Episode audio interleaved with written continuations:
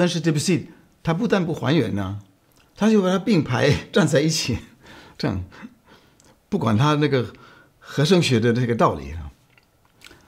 以前在学校里就把他那个教授搞得气死了，因为他他就是不按照和声学的原则来处理这个情形。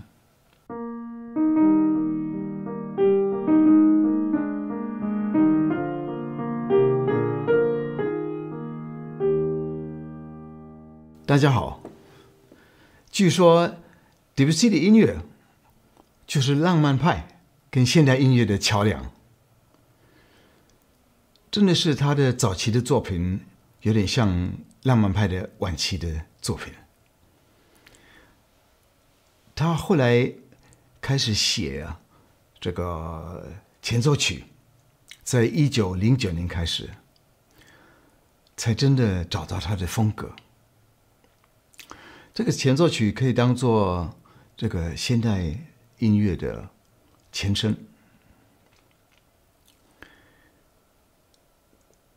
但是在第一册十二首前奏曲里面，第八首好像又回到浪漫派，又简单又短。难道 d b c 他要走回头路吗？当时正好在他的生活发生一些不太顺利的事情，社会的变化也很大，也许。他有点怀念他的青少年的时代。这个曲目《La fille aux cheveux de lin》就是一首诗写呃的这个题目写出来的。对不起，二十八年前，就二十岁的时候，他已经。把它编成一首歌，送给他当时的女朋友。这个亚麻色头发的少女，这个题目在美术上象征一个北方的女孩子，又简单、自然、天真。你们能想象这小女孩坐在开满花的三叶草中唱着歌吗？在灿烂的阳光下，的他的歌声跟百灵鸟的叫声融合在一起，他的安详的眼神。把大家都迷住了。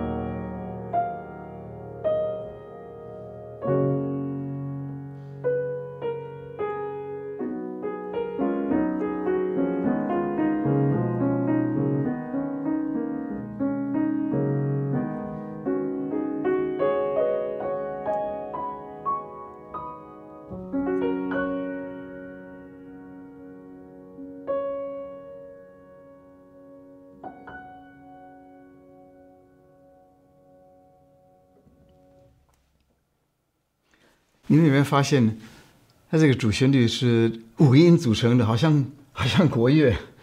你们听听看。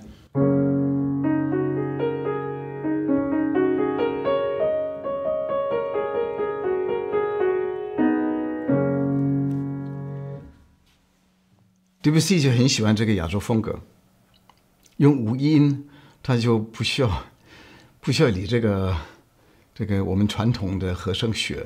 这些原则了，这样才才开心。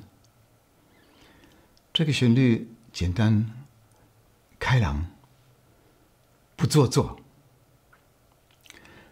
它出现三次，散发出一种内心的自信，好像大自然的一部分。从这个主旋律就发展出一些变奏。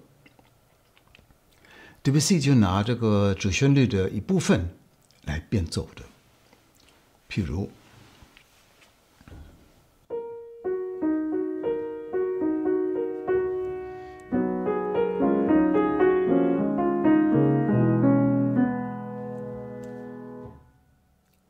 还有主旋律的结尾。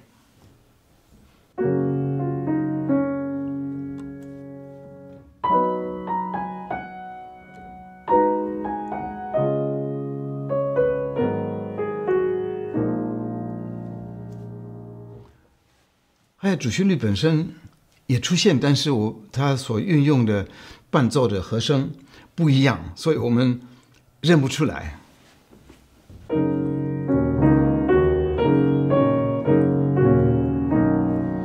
其实它就是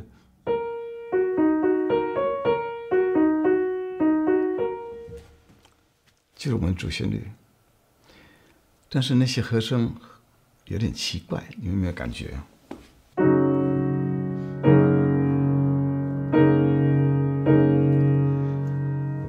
这种和声在古典音乐里面不可能出现，它一定会还原，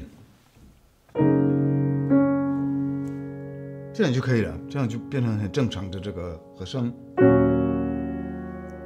这个也也不可能会发现到，这样就可以了。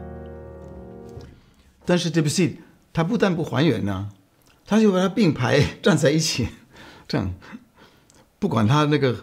和声学的这个道理啊，以前在学校里就把他那个教授搞得气死了，因为他 他就是不按照和声学的原则来处理这个情形。但是这个和声也有很奇怪的味道，嗯。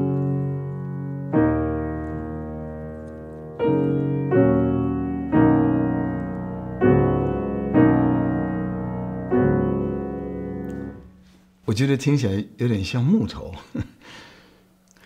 好像那个小女孩光着脚走过这个木板的小径。这个曲子也有一个高峰的地方，好像小女孩开心的跳起来。在这种时候，Debussy 所运用的和声完全没有问题。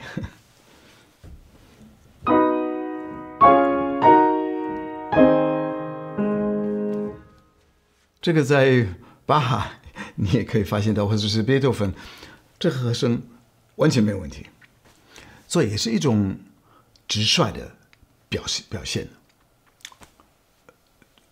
在和声里面没有发生任何的变化，小女孩就是这样很直率的。这个到最后，我们的主旋律又出现一次。不管发生什么，那小女孩就保持她那种坦率的那种那种原则啊，不会受影响，不会改变。现在像那个百灵鸟一样往上升高，最后的和声也像小天使一样遥不可及，也像 d e b u s s 的回忆。慢慢的消失。